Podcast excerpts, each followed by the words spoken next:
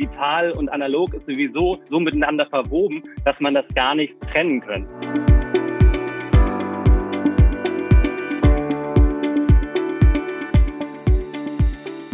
Herzlich willkommen zur vierten Papier-Podcast-Folge. In der ersten Folge haben wir uns bereits mit Papier in Zeiten von Digitalisierung und Nachhaltigkeit beschäftigt. Das Interesse an diesem Thema ist in Unternehmen und öffentlichen Verwaltungen groß. Deswegen steigen wir jetzt tiefer ein und widmen uns einer These, die uns immer wieder begegnet. Am besten und am nachhaltigsten ist es, gar kein Papier zu verwenden und zu digitalisieren. Ist das wirklich so?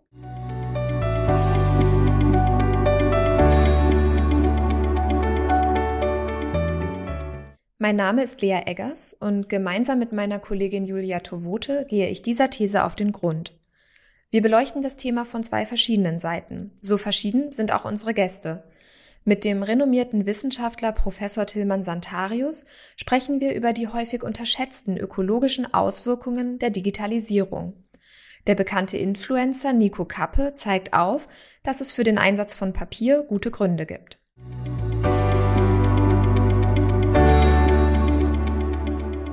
Die Vision des papierlosen Büros gibt es schon seit den 70er Jahren. Auch heute zeigt der Papierverbrauch allerdings weiterhin eine andere Realität. Bei den grafischen Papieren, zu denen Büro- und Magazinpapiere zählen, macht sich in Deutschland zwar seit einigen Jahren ein sparsamer Umgang bemerkbar. Doch mit rund 6 Millionen Tonnen jährlich bewegen wir uns hier weiterhin auf einem hohen Niveau. Das hat Auswirkungen auf Klima und Ressourcen. Doch wie sieht es eigentlich mit den digitalen Medien aus, Julia? Was vielen noch nicht bewusst ist, auch die Digitalisierung kommt nicht zum ökologischen Nulltarif.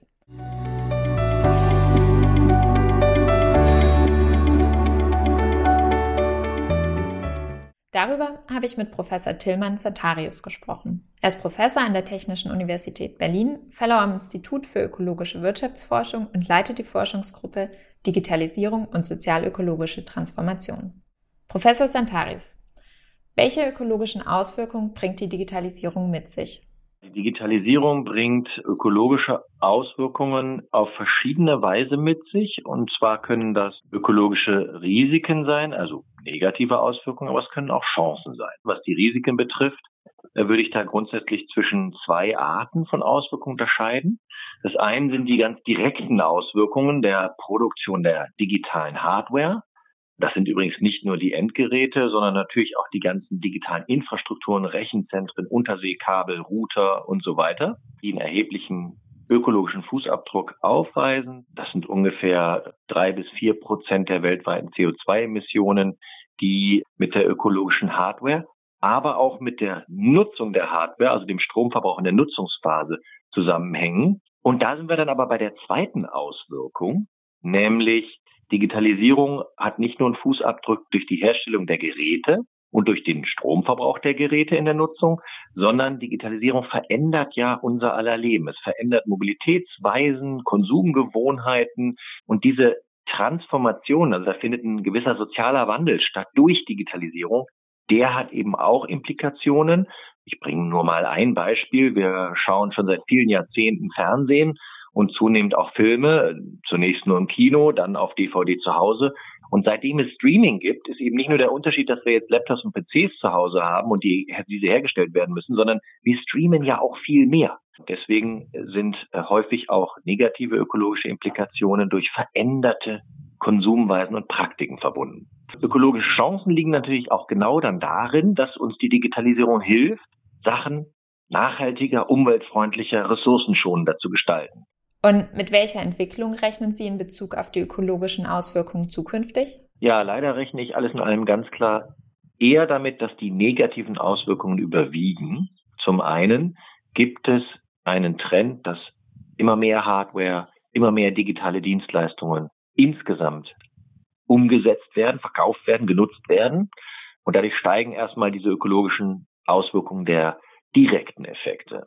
Und zum anderen, es gibt zu wenig Anreize im System, Digitalisierung genauso für eine suffizienzorientierte, nachhaltige Lebensweise einzusetzen.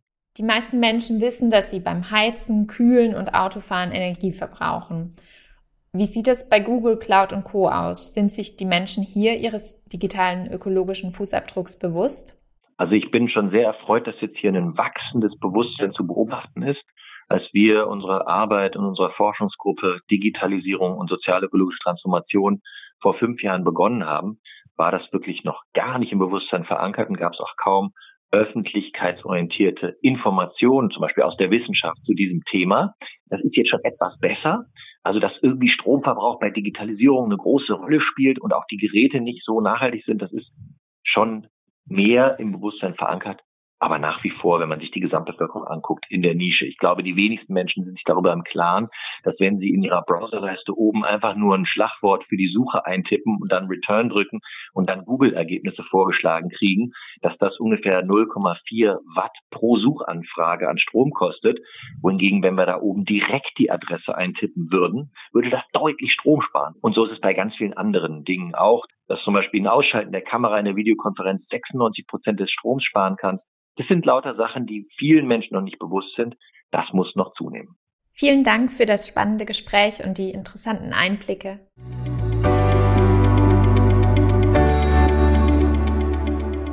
Wir haben gesehen, dass auch die Digitalisierung ökologische Auswirkungen hat, die häufig noch unterschätzt werden. Kommen wir nun zur anderen Seite, der Anwendung. Ein Bereich, in dem Papier und digitale Medien als Kommunikationsmittel besonders relevant sind, ist die Bildungslandschaft.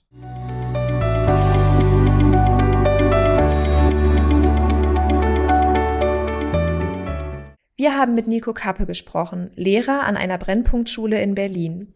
Als bekannter Influencer und Video-Creator ist er auch digital unterwegs, mit über einer Million Followerinnen und Follower auf TikTok und Instagram. Digitalisierung ist so ein Wort, was nur so einen ganz kleinen Teil abbildet von dem gesellschaftlichen Transformationsprozess, in dem wir uns eigentlich befinden, und zwar den technischen Teil. Das geht ja eigentlich nur darum, dass analoge Technologie so langsam in digitale Technologie umgewandelt wird. Das passiert ja schon seit Jahren oder seit Jahrzehnten und geht auch immer weiter. Also es ist eigentlich egal, wie wir das finden, wir müssen damit irgendwie umgehen. Viel spannender finde ich, wie sich unsere ganze Kultur und Gesellschaft verändert. Es gibt hier zum Beispiel den spanischen Philosophen Manuel Castells oder den Schweizer Kulturwissenschaftler Felix Stalder. Und die nennen diesen ganzen gesellschaftlichen Prozess Digitalität. Das finde ich sehr passend, weil gerade das Suffix ität zeigt, das ist bereits abgeschlossen. Also klar, es ist noch nicht alles digitalisiert, aber wenn wir ehrlich sind, unsere ganze Gesellschaft funktioniert nur noch digital. Dieser Podcast wird digital aufgenommen und selbst Schallplatten, die haben wir nachher in der Hand als analoges Medium, aber auch die werden ja digital heutzutage aufgenommen und dann wieder ins Analoge umgewandelt. Digital und analog ist sowieso so vermischt und so miteinander verwoben, dass man das gar nicht so richtig trennen können. Wir müssen uns jetzt meiner Meinung nach eigentlich überlegen als Menschen, als Gesellschaft, wie wollen wir damit umgehen. Dabei geht es eigentlich nicht um alt oder neu. Also man kann jetzt nicht sagen, das Papier oder das Buch ist alt und deswegen schlecht und das iPad ist neu und deswegen gut, sondern wir müssen gucken, wie wir das alles neu einordnen. Was bedeutet das konkret in Bezug auf unseren Ausgangspunkt, Papier oder digitale Medien? Nico Kappes Einordnung am Beispiel des Lesens fällt so aus. Das Lesen auf Papier hat meiner Meinung nach, und ich denke, da sind auch viele auf meiner Seite, einen ganz großen Wert, einfach auch, weil es eine ganz besondere ästhetische Erfahrung hat. Also die Haptik geht da einher, der Geruch eines Buches oder des Papieres ist nochmal etwas, das Rascheln der Seiten, wenn man das umschlägt und so weiter. Und das Ganze bleibt ja. Also auch wenn wir jetzt alles digitalisiert haben, diese ganzen Erfahrungen, die kriegen wir nur dort. Beim äh, digitalen Lesen kriegen wir andere Erfahrungen, das auch wieder okay ist. Ich finde, als Pädagoge ist es dann wichtig, auch diese Wertigkeit zu vermitteln. Und in diesem Fall halt das auch zu vermitteln, dass auch das Lesen vom Papier wichtig war, wichtig ist und auf jeden Fall auch wichtig bleibt. Und er nennt ein weiteres Beispiel aus einem der bedeutendsten IT-Standorte weltweit. Ich habe neulich mal einen Bericht gelesen über eine Schule im Silicon Valley und da schicken alle Mitarbeiter von Apple und von den ganzen großen Tech-Unternehmen ihre Kinder hin. Und diese Schule ist eine Waldorfschule und dort gibt es keine Technik. Wir haben eine Tafel mit Kreide, dort wird nur auf Papier gearbeitet. Das glaubt man zuerst gar nicht, dass gerade diese Menschen ihre Kinder dahin schicken. Zeigt aber eine Sache, finde ich, ganz, ganz klar. Und zwar alles, was wir an Digitalkompetenz brauchen, können wir theoretisch auch ohne elektrische Geräte lernen. Denn alles, was wir dort brauchen, brauchen wir auch im richtigen Leben. Grundsätzlich ist es natürlich schon so, Kinder heutzutage haben häufig dann auch ein Smartphone zu Hause, hängen häufiger vorm Bildschirm. Und wenn man die natürlich da dann abholen kann, in welcher Form auch immer, und dadurch Interesse wecken kann, dann kann man natürlich auch ab und zu Bildschirme einsetzen und da lesen. Man muss natürlich auch gucken, wie man das einsetzt. Denn gerade diese ganzen Learning-Apps, sind sozusagen ja behavioristische Blackboxen, würde ich mal sagen. Also da können die Kinder was reingeben, aber ob sie es wirklich verstanden haben, das weiß der Computer oder das weiß diese App nachher auch nicht. Und von daher brauchen wir natürlich erstmal immer noch einen Lehrer oder Lehrerin vor Ort und wir können auch nicht alles auf das Digitale, auf Apps oder auf Bildschirme auslagern. Also eine gesunde Mischung wäre auf jeden Fall gut. Abschließend hat Nico Kappe uns etwas über seine persönliche Beziehung zu Papier erzählt. Grundsätzlich verbinde ich mit Papier diese ästhetischen Erfahrungen, die ich gerade schon besprochen habe. Also das kann anders aussehen. Wenn man es zerknüllt, dann wird es ganz weich oder dann gibt es ganz viele kleine Muster darauf. Man kann es halten, man kann viele verschiedene Sachen draus machen. Und für mich besonders hängen vor allen Dingen an Papier auch sehr viele Erinnerungen. Ich habe jetzt gerade von meinem Vater den Hausstand aufgelöst, der ist vor ein paar Monaten verstorben. Und da haben wir tonnenweise Papier rausgeholt. Teilweise Papier, was zwei, drei, vier, ich glaube sogar ein Buch ist fünf, sechshundert Jahre alt gewesen. Und das zeigt auch natürlich nochmal diesen historischen oder geschichtlichen Aspekt, den Papier hat. Und den wird es meiner Meinung nach auch in der Zukunft haben. Für die Verwendung von Papier gibt es also auch im Digitalzeitalter gute Gründe. Papier und digitale Medien haben jeweils ihre Stärken, die auch davon abhängen, für welche Bedürfnisse sie genutzt werden.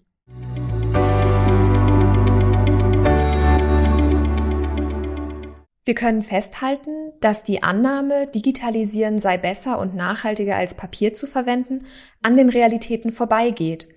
Vielmehr braucht es ein neues Verständnis für die Stärken sowohl von Papier als auch von digitalen Medien.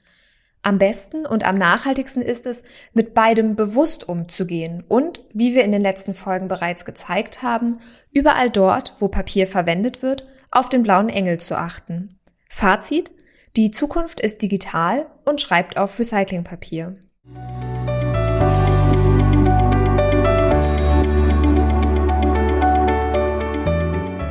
Zurück in die Zukunft? Darum geht es auch in unserer Kategorie Papier bewegt die Welt, mit der wir die Folge wie jedes Mal beenden. Nachdem wir eben schon etwas zum Lesen gehört haben, nun zum Schreiben. Papier bewegt die Welt. Die mit der Digitalisierung verbundene Informationsflut führt dazu, dass sich viele Menschen heute öfter und lieber Notizen per Hand aufschreiben als früher. Und das aus gutem Grund. Das Notieren von Gedanken, das Anordnen auf einem Blatt und die Auseinandersetzung mit dem Papier hilft, Informationen greifbarer zu machen und besser im Gedächtnis zu behalten.